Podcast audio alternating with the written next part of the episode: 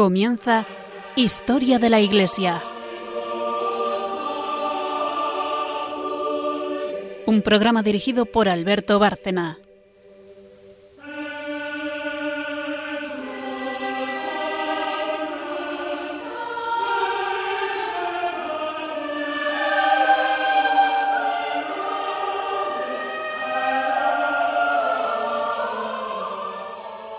Buenas noches, oyentes de Radio María y de Historia de la Iglesia.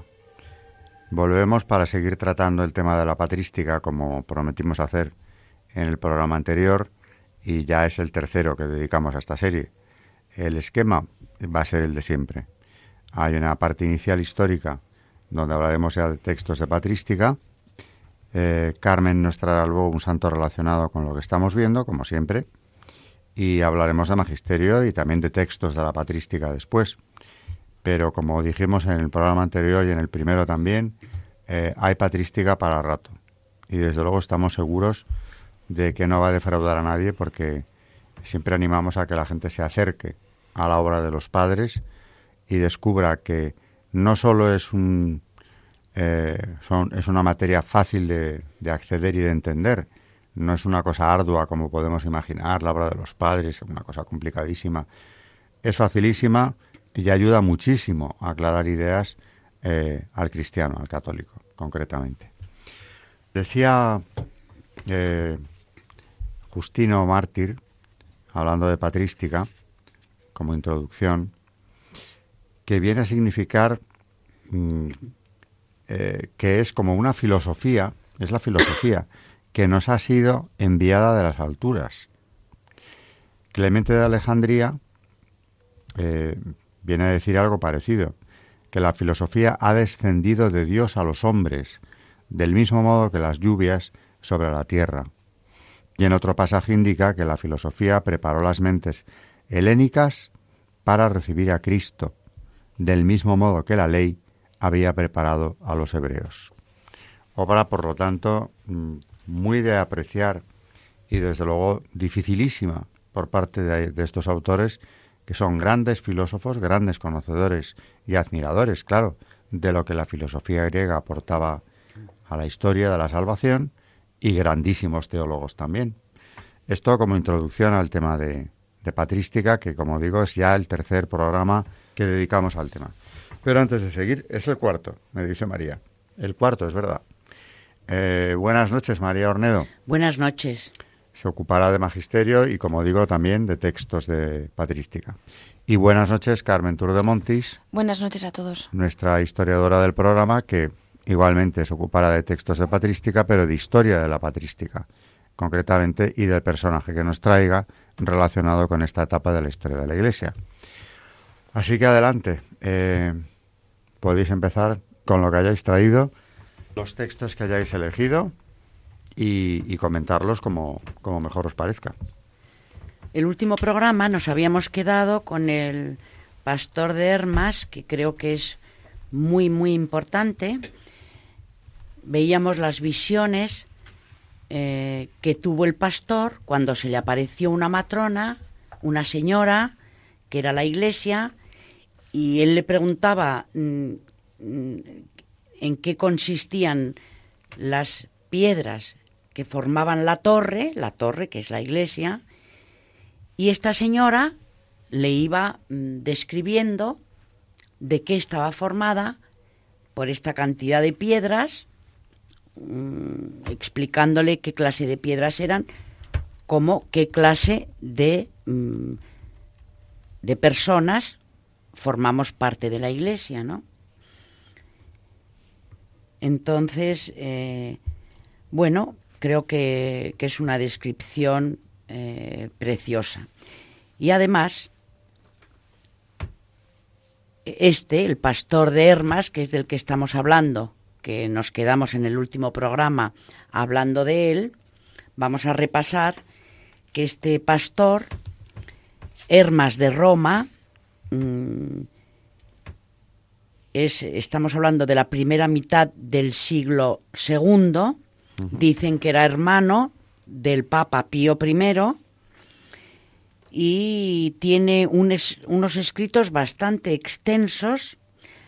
Habla, eh, es como si fueran tres partes dentro de su obra, volvemos a repasar, son cinco visiones, diez mandamientos y diez comparaciones.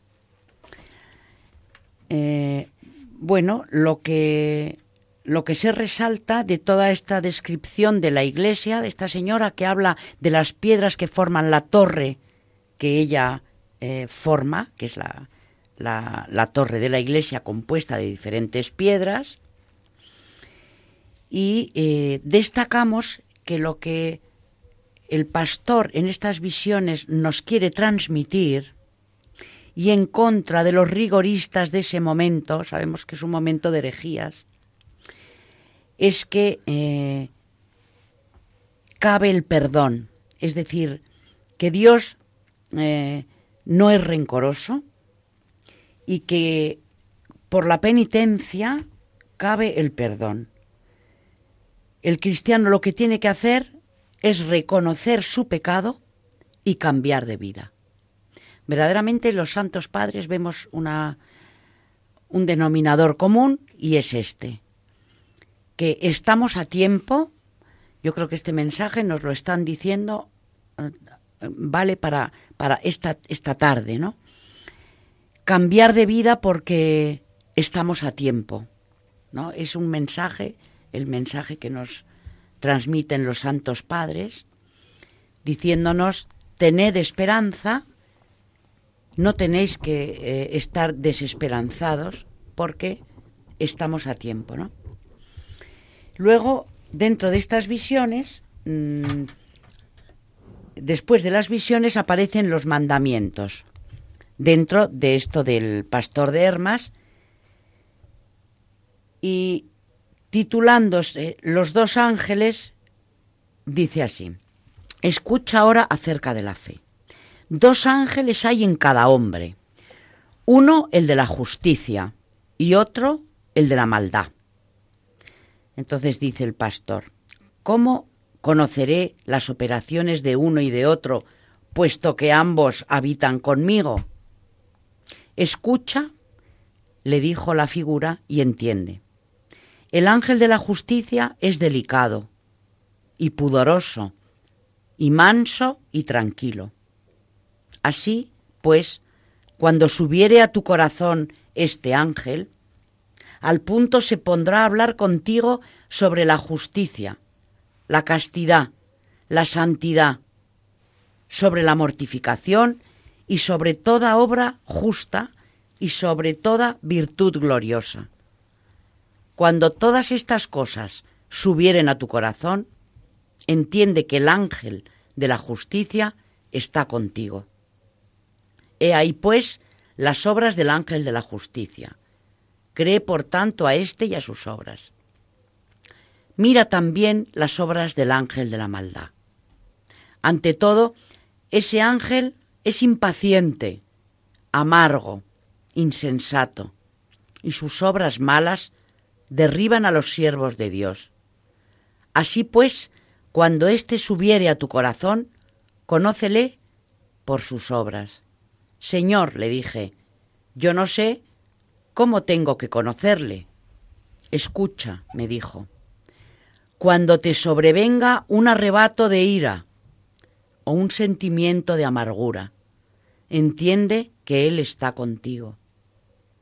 Y lo mismo hay que decir de un deseo de derramarte en muchas acciones, de la preciosidad y abundancia de comidas y bebidas, embriagueces muchas y deleites variados y no convenientes del deseo, también de mujeres, avaricia, mucho boato de soberbia y altanería, y en fin, de todo cuanto a estas cosas se acerca y asemeja. Siempre, pues, que cualquiera de esas cosas subiere a tu corazón, entiende que el ángel de la maldad está contigo.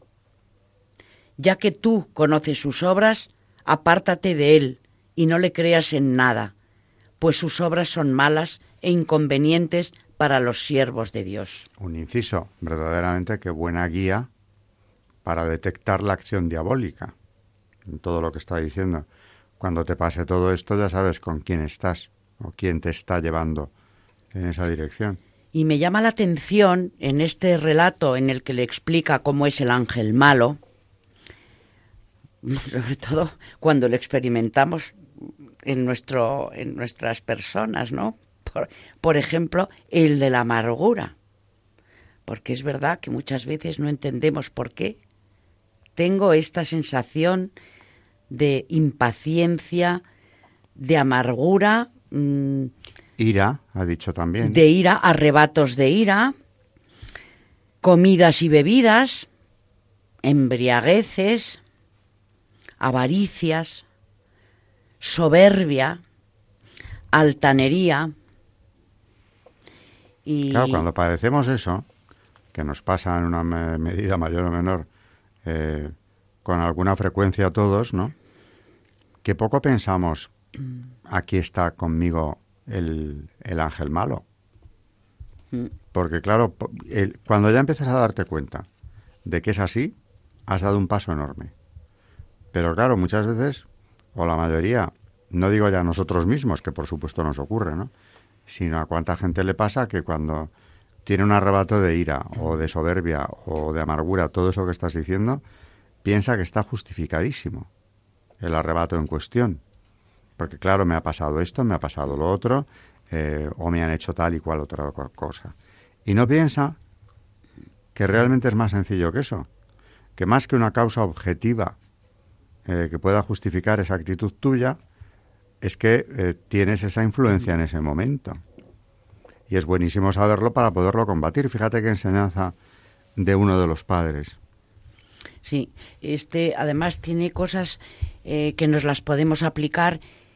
el otro día, mm, me parece que fue en nuestro segundo programa, yo recomendaba mirar en Internet eh, programas de Marcando el Norte, que también nuestro jefe Alberto Bárcena ha hecho... Lo del jefe me suena muy gracioso. Así es. Él ha hecho muchos programas marcando el norte, que los podéis encontrar en, en Internet.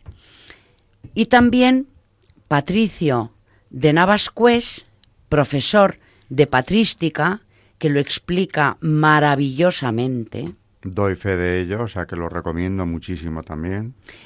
Hay uno de los programas que está dedicado al pastor de Hermas. Marcando el Norte también. en Marcando el Norte.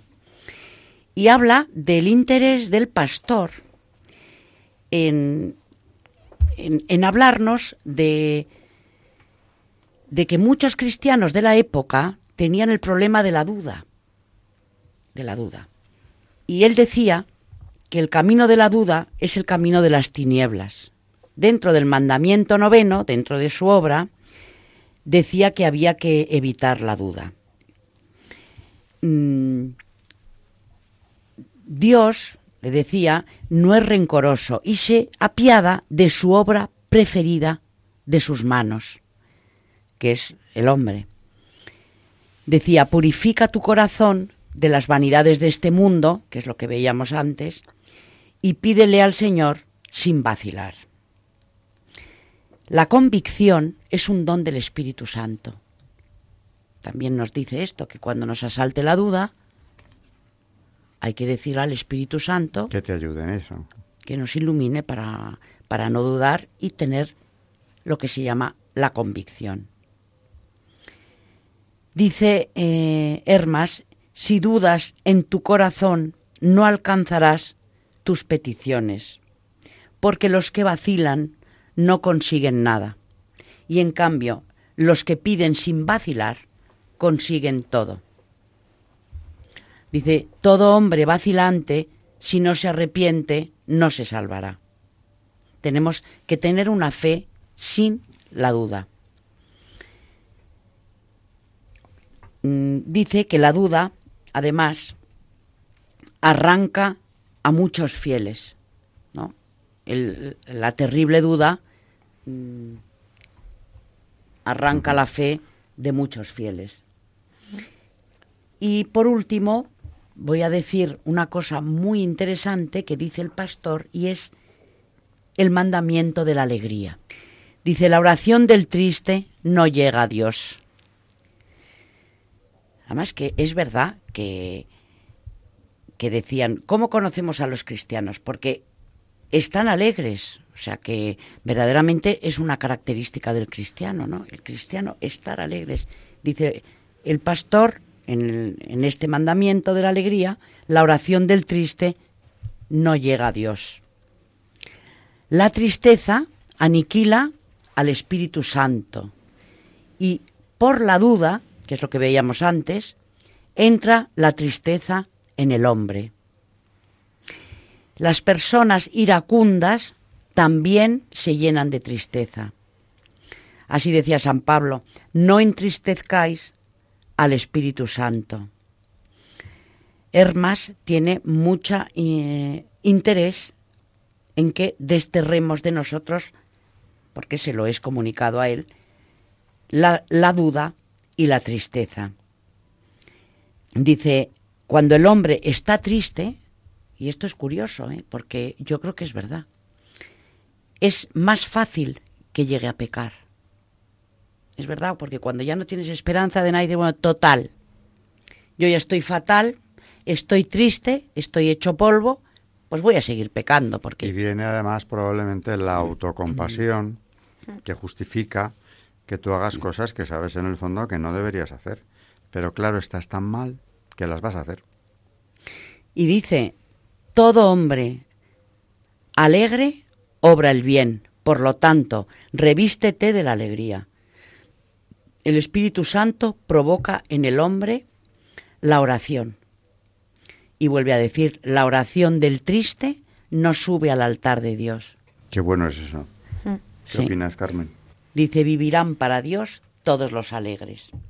Me gusta mucho eso. Yo me, yo me quedo con lo que has dicho, mm, con lo que decías, Alberto, que muchas veces eh, no le ponemos el nombre que hay que ponerle a, a, las maldades, ¿no? O a los que al final es el demonio que como que es que no, que parece como que cuesta mm, hablar de él a veces y, y, es verdad que, que, es que, claro, nos, nos tienta a través de, pues por ejemplo, de la tristeza o de, o de todo lo que, lo que está contando. Ira, soberbia. Sí, ira, soberbia, claro, y que al final muchas veces si, si, si le pusiésemos ese nombre, eh, podríamos saber contra qué luchamos, ¿no? O, sea, saber, o saber qué proviene de él, porque muchas veces te agobias y piensas, claro, no le pones un nombre y entonces mm, piensas que es cosa tuya y, claro, es que es muy listo y, y, por nuestras debilidades entra muy rápidamente. Y, la verdad que... insistir en eso, en la autojustificación, sí. que cuando no le, cuando no le has descubierto en su juego, eh, puedes caer porque todo eso, todos esos fallos gravísimos o pecados, que es lo que son también, ¿no? Mm, tiendes a justificarlos. Tengo motivo para todo esto porque lo que me ha ocurrido o me está pasando me da pie para hacer así o obrar así o tener este arrebato que estoy teniendo porque hay que ver lo que me pasa a mí. Hmm. Claro, si le identificas y dices, pero vamos a ver, ¿quién me está moviendo a mí ahora mismo para que yo me comporte así? Si te das cuenta, hmm. ¿eh? y sobre todo eso lo aplicas de una forma sistemática, no de vez en cuando. Eh, ante el arranque simplemente del ataque de ira, dices, cuidado, cuidado que aquí de verdad hay motivo, además no lo hay nunca para eso, pero en fin, ¿qué está pasando? ¿Por qué me está pasando esto? Mm. ¿Es que estoy como una cabra de loco o es que realmente estoy sintiendo o estoy siendo víctima de un ataque del que no, del que no se deja ver, ¿no? Mm. Es que además yo tengo la impresión mm, de que no nos damos cuenta de la suerte que tenemos. Es que, claro, decimos que mal está el mundo, que mal está todo, pero vamos a ver si es que vamos con el ganador. Tendríamos que estar contentísimos de que, bueno, si tenemos que ser mártires, sería un lujo un lujo. Estamos en un mundo terrorífico. No sabemos lo que va a pasar en el futuro y, bueno, sospechamos cosas bastante horribles. Pero tenemos la suerte de que podemos dar la cara por, por la Iglesia, por nuestra fe, por el Papa. Y que los mártires son semilla de nuevos cristianos. O sea que tendríamos que estar con esa alegría que se nos viera, pero bien, bien de lejos. Gente contentísima, que, que pues como ya lo decías eh, en, el, en el Evangelio, ¿no? Que la gente no entendía por qué era gente tan alegre. La carta que nos trajo Carmen en el programa anterior. Es que si fuéramos, si, si, si fuéramos, imaginaos que nos viesen como veían a los cristianos de esa época. Es que esto sería muy diferente. Porque, claro, ellos les veían y con el ejemplo, es que no tenían que decir nada, les veían cómo vivían y con eso escribían eh, las cartas que vemos de esa época, hablando de ellos. Estaban alucinados. Claro, si, si eso pasase ahora, si nos comportásemos así, pues claro, las cosas serían muy diferentes también. Porque, porque claro, ellos cambiaron el mundo en ese momento por, por el ejemplo Y además, porque muchas veces lo hemos hablado entre nosotros, la fe se contagia. Hmm. Y, tenemos experiencia en nuestra vida de fe, cada uno de nosotros. Nosotros hemos conocido y que, y que Dios nos los conserve el milagro de los sacerdotes, que gracias a ellos tenemos fe, nuestra fe se nos ha mantenido. Es verdad que el Señor nos ha llamado, a lo mejor, y, y nos ha dado la fe, pero ¿quién nos ha sostenido esa fe? Gracias a ellos. Y además, ya no solamente los sacerdotes, sino cada católico tenemos una responsabilidad enorme. Porque si nosotros tenemos fe, esa fe la vamos a contagiar. Y si igual que la vamos a contagiar, si no tenemos fe es muy, muy peligroso. Porque podemos influir en que la gente pierda su fe.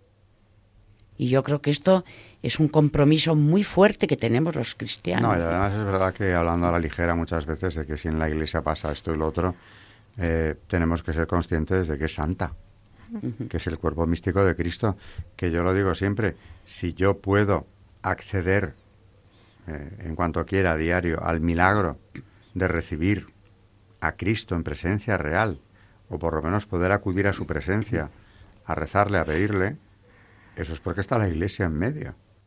Bueno, estoy pensando en el clero concretamente, que es el que puede consagrar, darme la comunión, absorberme de mis pecados, todo eso que lo vemos como tan normal es un regalo tan descomunal que hizo Dios al, hombre que no valoramos realmente, ¿no? Y estamos con los fallos, con que si ha pasado esto, con si un escándalo, no sé qué, un comentario, una actitud que no nos gusta, pero en su conjunto, la obra de la Iglesia, no digo en el pasado, a diario, hoy, es algo tan gigantesco, no sé cómo calificarlo, que no damos gracias por tenerla ahí eh, accesible para que podamos recibir de ella todo eso. ¿no?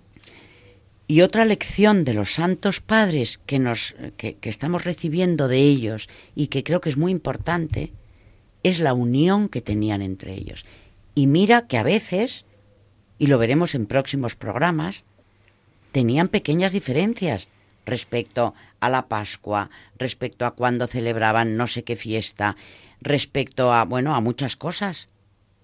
Pero eso no les impedía que estuvieran súper unidos y que se quisieran muchísimo. Cosa que a nosotros no nos pasa.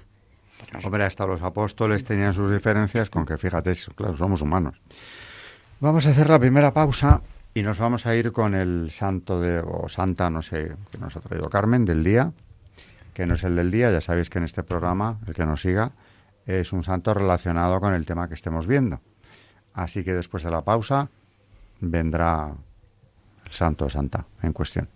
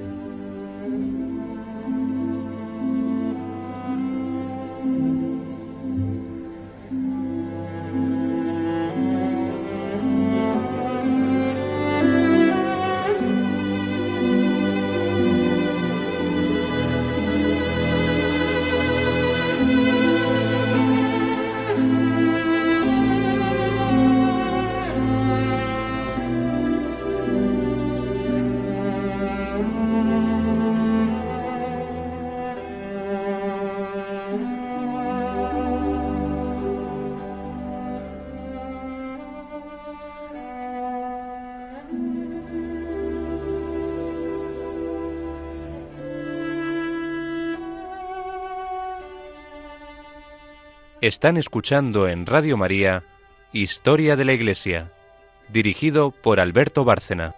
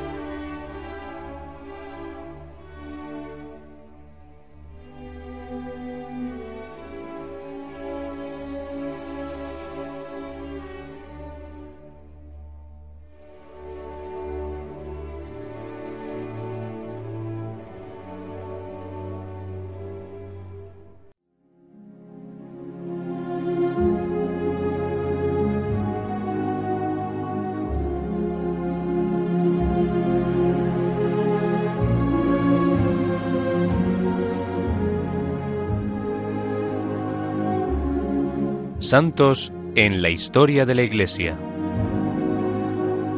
Pues hoy vamos a hablar de San Gregorio Magno, que nace en una familia profundamente cristiana, eh, sus padres y sus dos tías. En este ambiente de religiosidad se desarrolla su espíritu mientras Roma llegaba a lo más bajo de la curva de su caída. Cuando el poder imperial fue restablecido en Roma en manos ya de Constantinopla, Gregorio comienza su formación cultural. No sobresale en la literatura, pero sí en los estudios jurídicos, donde encuentra una magnífica preparación para sus futuras actividades. Terminada su carrera de Derecho, acepta del emperador Justino II el cargo de prefecto de Roma con todas las funciones administrativas y judiciales.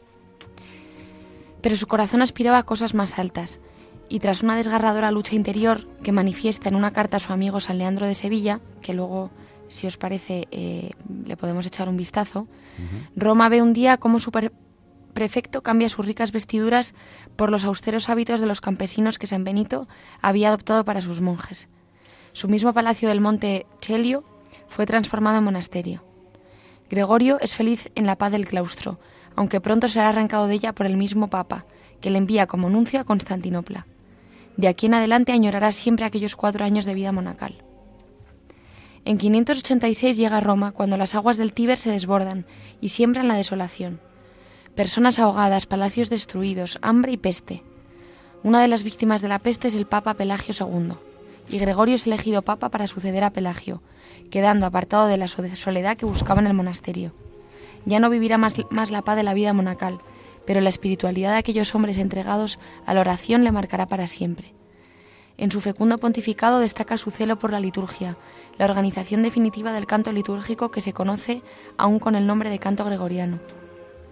En el Salite Sapienter del Salmo y de San Benito, cuyo estilo y estética litúrgicos ha heredado también Benedicto XVI, a más, nombre, a más del nombre del fundador de los monjes de Occidente y patrono de Europa, San Benito.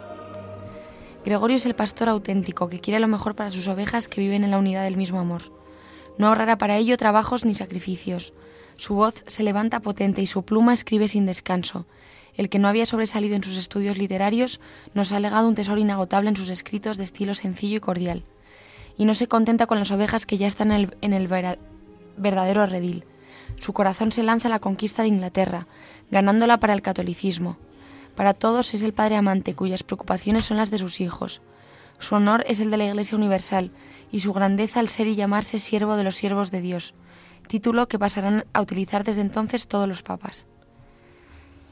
Importa que el pastor sea puro en sus pensamientos, intachable en sus obras, discreto en el silencio, provechoso en las palabras, compasivo con todos, más que todos levantado en la contemplación, compañero de los buenos por la humildad y firme en velar por la justicia contra los vicios de los delincuentes, que la ocupación de las cosas exteriores no le disminuye al cuidado de los interiores, y el cuidado de las interiores no le impide al proveer de las exteriores.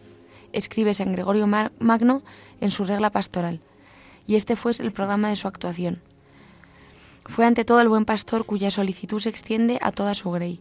No es tan solo Roma la que merece sus cuidados, sino todas las iglesias, España, Galia, Inglaterra, Armenia, el Oriente, toda Italia.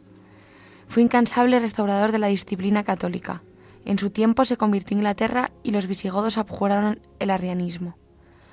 Renovó el culto y la liturgia y reorganizó la caridad en la Iglesia. Sus obras teológicas y la autoridad de las mismas fueron indiscutidas hasta la llegada del protestantismo. Dio al pontificado un gran prestigio. Su voz era buscada y escuchada en toda la cristiandad. Su obra fue curar, socorrer, ayudar, cicatrizar las llagas sangrantes de una sociedad en ruinas. No tuvo que luchar con desviaciones dogmáticas, sino con la desesperación de los pueblos vencidos y la soberbia de los vencedores. La obra realizada por San Gregorio Magno fue inmensa. Aun con su gran humildad, había procurado por todos los medios no aceptar el mando supremo de la Iglesia, pero una vez elegido papa por el clero, el Senado y el pueblo fiel, y bien vista su elección por el emperador, se entregó a aquella tarea para la que toda su vida anterior había sido una providencial preparación. Al tomar posesión de la Catedral de San Juan de Letrán, Juan Pablo I pronunció estas palabras. Dijo, En Roma estudiaré en la escuela de San Gregorio Magno, que dice, Esté cercano el pastor a cada uno de sus súbditos con la compasión, y olvidando su grado considérese igual a los súbditos buenos, pero no tenga temor en ejercer contra los malos el derecho de su autoridad. Recuerde que mientras todos los súbditos dan gracias a Dios por cuanto el pastor ha hecho de bueno, no se atreven a censurar lo que ha hecho mal. Cuando reprime los vicios, no deje de reconocerse humildemente igual que los hermanos a quienes ha corregido y siéntase ante Dios tanto más deudor cuanto más impunes resulten sus acciones ante los hombres. Murió el 12 de marzo del 604 y su festividad es el 3 de septiembre, Gregorio Magno, Papa y Doctor de la Iglesia.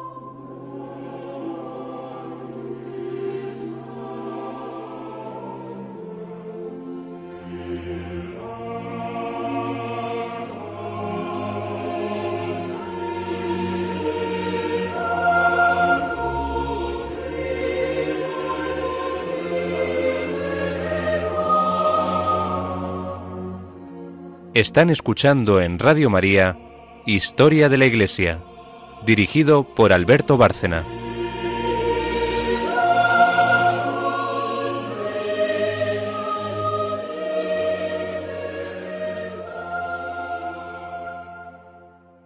Desde luego, oyendo estas historias, comprendemos que Dios en estos primeros tiempos atendía muy de cerca a la Iglesia, suscitando personalidades como esta eh, bueno, las que estamos viendo últimamente, ¿no? La época de los padres eh, también es época de grandes santos, que no todos fueron padres, pero sí doctores, por ejemplo, o papas santos de una talla tan descomunal como la de eh, San Gregorio Magno, por ejemplo.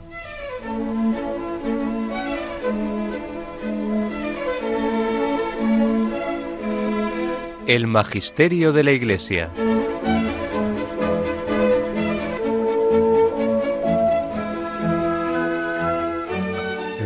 Cuanto a magisterio y siguiendo con el con la obra de los padres, que nos que, nos ibas a traer ahora algo de San San Justino. Justino, mártir, por cierto, también. San Justino mártir es el padre apologista griego más importante del siglo II y es una de las personalidades más nobles mm, de la literatura cristiana primitiva. Nació en Palestina, de padres paganos y origen romano, inició su itinerario intelectual frecuentando las escuelas estoica, aristotélica, pitagórica y platónica. La búsqueda de la verdad y el heroísmo de los mártires cristianos provocaron su conversión al cristianismo. Desde ese momento, permaneciendo siempre laico, puso sus conocimientos filosóficos al servicio de la fe. Entonces, bueno, tenemos eh, en, su en su obra Las obras del cristiano, Apología Primera, dice, tenemos la obligación de dar ejemplo con nuestra vida y nuestra doctrina.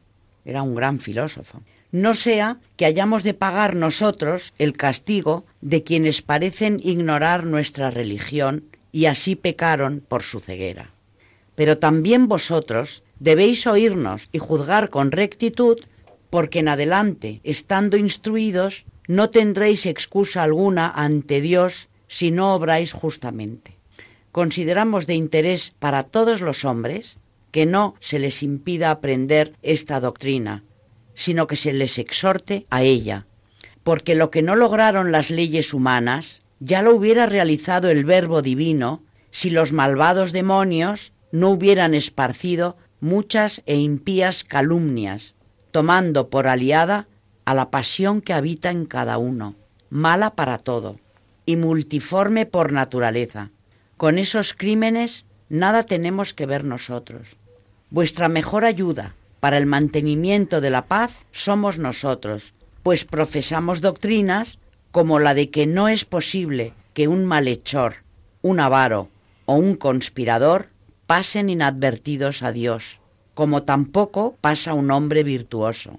Por el contrario, cada uno camina según el mérito de sus acciones, hacia el castigo o hacia la salvación eterna.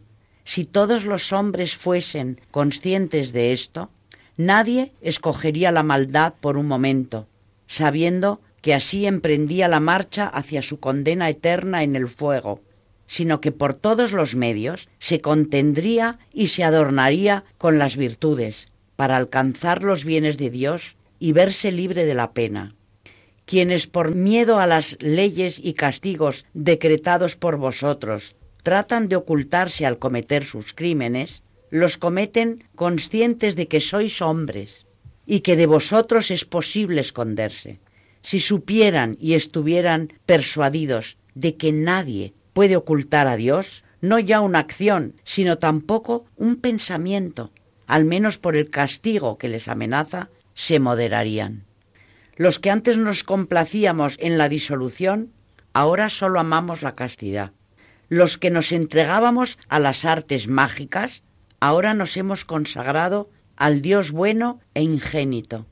Los que amábamos por encima de todo el dinero y el beneficio de nuestros bienes, ahora Aun lo que tenemos lo ponemos en común y de ello damos parte a todo el que lo necesite. Los que nos odiábamos y matábamos y no compartíamos el hogar con nadie de otra raza que la nuestra, por la diferencia de costumbres, ahora, después de la aparición de Cristo, vivimos juntos y rogamos por nuestros enemigos y tratamos de persuadir a los que nos aborrecen injustamente para que viviendo conforme a los preclaros consejos de Cristo, tengan la esperanza de alcanzar junto con nosotros los bienes de Dios soberano de todas las cosas. Verdaderamente es increíble porque, no sé, a mí siempre me parece lo mismo, que es como si nos estuvieran hablando a nosotros. Exactamente. O sea, esto es totalmente vigente ahora. Luego recuerda también mm, Claro, es que están muy cerca de los apóstoles. son los que más, más cerca están del Evangelio, los santos padres. Decía de ellos San Juan Pablo II en la carta apostólica Patres Ecclesiae, padres de la Iglesia se llaman, con toda razón, a aquellos santos que con la fuerza de la fe, con la profundidad y riqueza de sus enseñanzas, la engendraron y formaron en el transcurso de los primeros siglos la engendraron y formaron. Les, da una importancia en cuanto a la, en cuanto a la clarificación de la fe eh, decisiva y, por supuesto, a lo largo del tiempo, esto es del siglo XX, pero es que a lo largo del tiempo eh, es doctrina reiterada de la Iglesia que tenemos que acudir a ellos. Y como ya he dicho, ya no sé en, qué programa, pero lo suelo repetir, nunca defraudan, porque siempre te están diciendo algo, como decías tú ahora, María, eh, que te llega, que, que te afecta que ves que te está hablando a ti, que no es para gentes de otra, de otra época. Por eso leemos sus textos, porque nosotros, por mucho que los comentemos, como hablan los textos, es como. ¿no? E, e, esto es lo que ellos nos han dejado para transmitir para que, ha llegado hasta nuestros días, ¿no? Que es que estamos hablando del siglo II y III. Dice también San Justino eh, sobre la paciencia y sobre estar prontos a servir y ajenos a la ira. Dice, no debemos mm, ofrecer resistencia. Él no quiere que seamos imitadores de los malvados, sino que nos exhortó a apartar a todos de la vergüenza y del deseo del mal por medio de la paciencia y de la mansedumbre. Y esto lo podemos demostrar por muchos que han vivido entre vosotros, que dejaron sus hábitos de violencia y tiranía, y se convencieron, ora contemplando la constancia de vida de sus vecinos, ora considerando la extraña paciencia de sus compañeros de viaje al ser defraudados, ora poniendo a prueba a sus compañeros de negocio. En cuanto a los tributos y contribuciones, nosotros antes que nadie procuramos pagarlos a quien vosotros habéis designado para ello en todas partes, porque así se nos enseñó. Cuando algunos se acercaron a preguntarle si había que pagar el tributo al César, él respondió ¿De quién es esta imagen y esta inscripción? Le respondieron del César. Entonces les dijo Dad pues al César lo que es del César y a Dios lo que es de Dios. Por eso solo adoramos a Dios, pero en todo lo demás os servimos a vosotros con gusto, reconociendo que sois emperadores y gobernantes de los hombres, y rogando que junto con el poder imperial se advierta que también sois hombres de prudente juicio. Después de ser lavado de ese modo y adherirse a nosotros quien ha creído, le llevamos a los que se llaman hermanos, para rezar juntos por nosotros mismos, por el que acaba de ser iluminado, y por los demás esparcidos en todo el mundo. Suplicamos que, puesto que hemos conocido la verdad, seamos en nuestras obras hombres de buena conducta, cumplidores de los mandamientos, y así alcancemos la salvación eterna. Cuando terminamos las oraciones nos damos el ósculo de la paz. Luego se ofrece pan y un vaso de agua y vino a quien hace cabeza, que los toma y da alabanza y gloria al Padre del universo, en nombre de su Hijo y por el Espíritu Santo. Después pronuncia una larga acción de gracias por habernos concedido los dones que de Él nos vienen. A este alimento lo llamamos Eucaristía. A nadie le es lícito participar si no cree que nuestras enseñanzas son verdaderas. Ha sido lavado en el baño de la remisión de los pecados y la regeneración, y vive conforme a lo que Cristo nos enseñó. Porque no lo tomamos como pan o bebida comunes, sino que, así como Jesucristo, nuestro Salvador, se encarnó por virtud del Verbo de Dios para nuestra salvación, del mismo modo nos han enseñado que esta comida, de la cual se alimentan nuestra carne y nuestra sangre, es carne y sangre del mismo Jesús encarnado, pues en esos alimentos se ha realizado el prodigio mediante la oración que contiene las palabras del mismo Cristo. Así los apóstoles nos transmitieron que así se lo ordenó Jesús cuando tomó el pan y dando gracias dijo, Haced esto en conmemoración mía, esto es mi cuerpo. Y de la misma manera, tomando el cáliz, dio gracias y dijo, Esta es mi sangre, y sólo a ellos lo entregó. Esto, la hmm. verdad que, Esto te hace pensar mucho porque, primero, nosotros mismos, para ser muy conscientes, cuando nos acercamos a recibir la comunión, eh, esto es patrística, pero vamos, desde el principio y mantenida luego por, la, por el magisterio de la Iglesia. Y ahora hemos llegado a un punto en el que ya, en un proceso de protestantización clarísimo también que se ha vivido dentro de la Iglesia, una buena parte de ella, bueno, pues interpretan la Eucaristía muchos como yo que sé qué. Pero tú te vas a los padres, concretamente a San Justino en este caso, y anda que no deja clara la situación. O sea, ¿qué es la Eucaristía? ¿De dónde viene? ¿Cómo hay que recibirla? ¿Quién la instituyó? ¿Para qué? Bueno, es que yo no lo sé, ahora mismo no recuerdo, pero ha habido noticias de personas que han recibido la comunión que no eran creyentes. Eso está pasando hoy en día. Y lo primero que, que, nos has leído de San Justino, léenos ese párrafo, eh, el de la Eucaristía, merece la pena recuperarlo por si alguien ha llegado tarde mm. en el programa a oír esto. Dice así, a este alimento lo llamamos Eucaristía. A nadie le es lícito participar si no cree que nuestras enseñanzas son verdaderas. ha sido lavado en el baño de la remisión de los pecados y la regeneración y vive ha sido bañado ha sido lavado, en el baño, baño de la remisión de, los, los pecados, pecados. y la regeneración y vive conforme a lo que Cristo nos enseñó. Eso Por- el que, el que se acerca a la Eucaristía. Exacto. Todo esto refe- referido al que... al que va a comulgar. Al que va a comulgar. Exactamente. Nuestro Salvador se encarnó por virtud del Verbo de Dios para nuestra salvación. Del mismo modo nos han enseñado que esta comida, de la cual se alimenta nuestra carne y nuestra sangre, es carne y sangre del mismo Jesús encarnado, pues en esos alimentos se ha realizado el prodigio mediante la oración que contiene las palabras del mismo Cristo. La verdad es que es, un, es una maravilla la Eucaristía, no nos damos cuenta de lo que tenemos. No nos damos cuenta que tenemos, y sobre todo que tenemos la Eucaristía que se celebra hoy por hoy en tantas iglesias cerca de nuestras casas y que somos capaces de dejar de, de, Es un milagro. de celebrar la Eucaristía, ¿no? Es que Pensar que eso, como tú dices, lo tenemos a la vuelta de la esquina. Nosotros en España hoy por hoy, como dices tú, concretamente en una ciudad como Madrid, mm, es increíble la cantidad de veces y ocasiones que tienes en el día de acercarte a la Eucaristía. No, Pero la claro, que- hay que acercarse, como está señalándonos ahí clarísimamente San Justino Mártir. Eso es la Eucaristía, eso significa la Eucaristía. Hay que acercarse a ella como él dice que hay que hacerlo. Exactamente. Sí, porque nos dice, y, lo volvemos a decir, ¿no? Que a nadie le es lícito participar si no cree que nuestras enseñanzas son verdaderas, si no ha sido lavado en el baño de la remisión de los pecados y la regeneración, y si no vive conforme a lo que Cristo nos enseñó.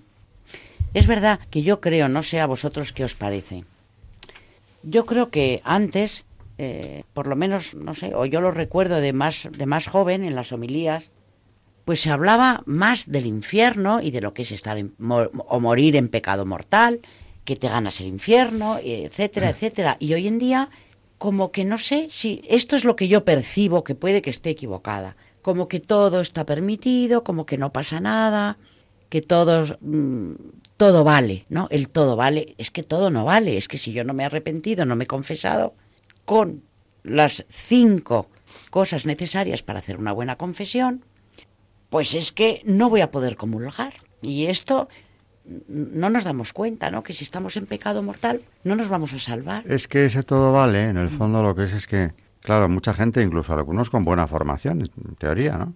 Eh, han hecho una religión a su medida. Entonces, esto no me apetece. Por ejemplo, ahora mismo tú que hablabas de cuando nos hablaban del infierno, el pecado mortal, el morir en gracia o no. Pues es que ahora mismo cualquier espontáneo viene y te cuenta que, no, pero en el infierno es que no hay nadie. Pues dos o tres a lo mejor, como mucho a todo tirar. Pero, pero a ti, ¿quién te ha contado eso?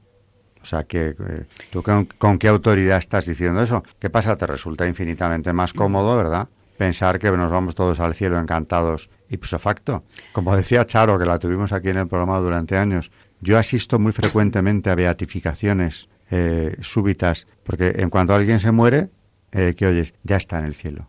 Bueno, pues ojalá esté ahí. Por eso vamos a rezar, para que esté o llegue eh, cuando Dios la reciba en su, en su presencia. Pero no sabemos dónde está.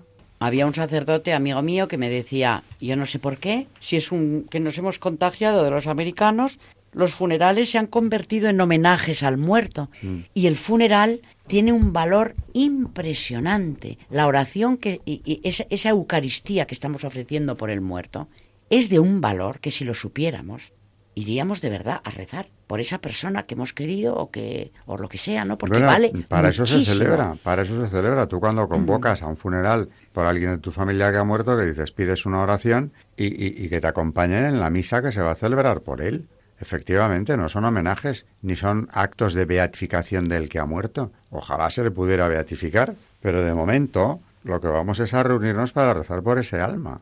Hace poco le decía yo a la hija de una enferma eh, que me dijo, no, no, no. Yo digo, si, si quieres puedo, puedo ayudarte para que tu madre vea a un sacerdote. No, por Dios. Digo, pero ¿por qué no? Sí. Y me dice, porque se va a asustar. Ah, me lo conozco muy bien eso. y entonces le pregunté, ¿tu madre es creyente? Me dijo, no te, no te haces idea de la fe de mi madre. Digo, ¿y, y tú crees que nosotros, bueno, yo lo decía en plural, eh, podemos permitirnos el lujo de privar a tu madre que ahora venga un sacerdote y le pueda hasta administrar un sacramento, hablar con ella, lo que sea, etcétera.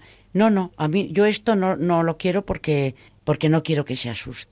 Bueno, mí este verano, ahora que lo cuentas, eh, bueno, una persona de mi familia bastante cercana me contaban también otros parientes míos.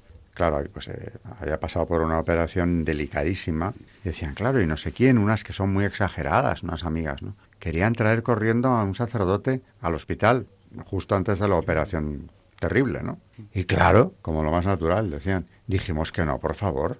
Pobrecilla la, que iba a ser operada. Digo, pero, pero ¿cómo que pobrecilla? Primero, es una mujer eh, de fe eh, enorme.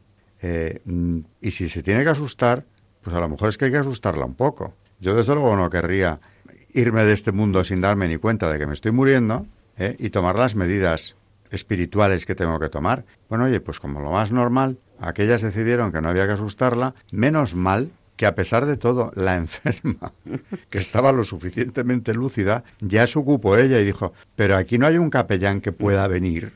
Y llevaban pues como dos días, a ver, esquivando la confesión de la señora. O sea, que es que hemos llegado a una situación verdaderamente absurda y peligrosa. ¿eh? Lo que hemos llegado de paso también es el final de este programa. Así que nos despedimos hasta el próximo y de, todos nuestros oyentes, desde luego, en primer lugar, y, de, y de, nuestras dos, bueno, de, de, nuestras, yo uso el nos majestático, de las dos colaboradoras principales del programa, eh, buenas noches, María Ornedo. Buenas noches y gracias. Buenas noches, Carmen Tour de Montis. Buenas noches a todos. Muchas gracias a las dos y, y buenas noches a todos nuestros oyentes. Seguiremos con los padres de la Iglesia y con su magisterio en los próximos programas.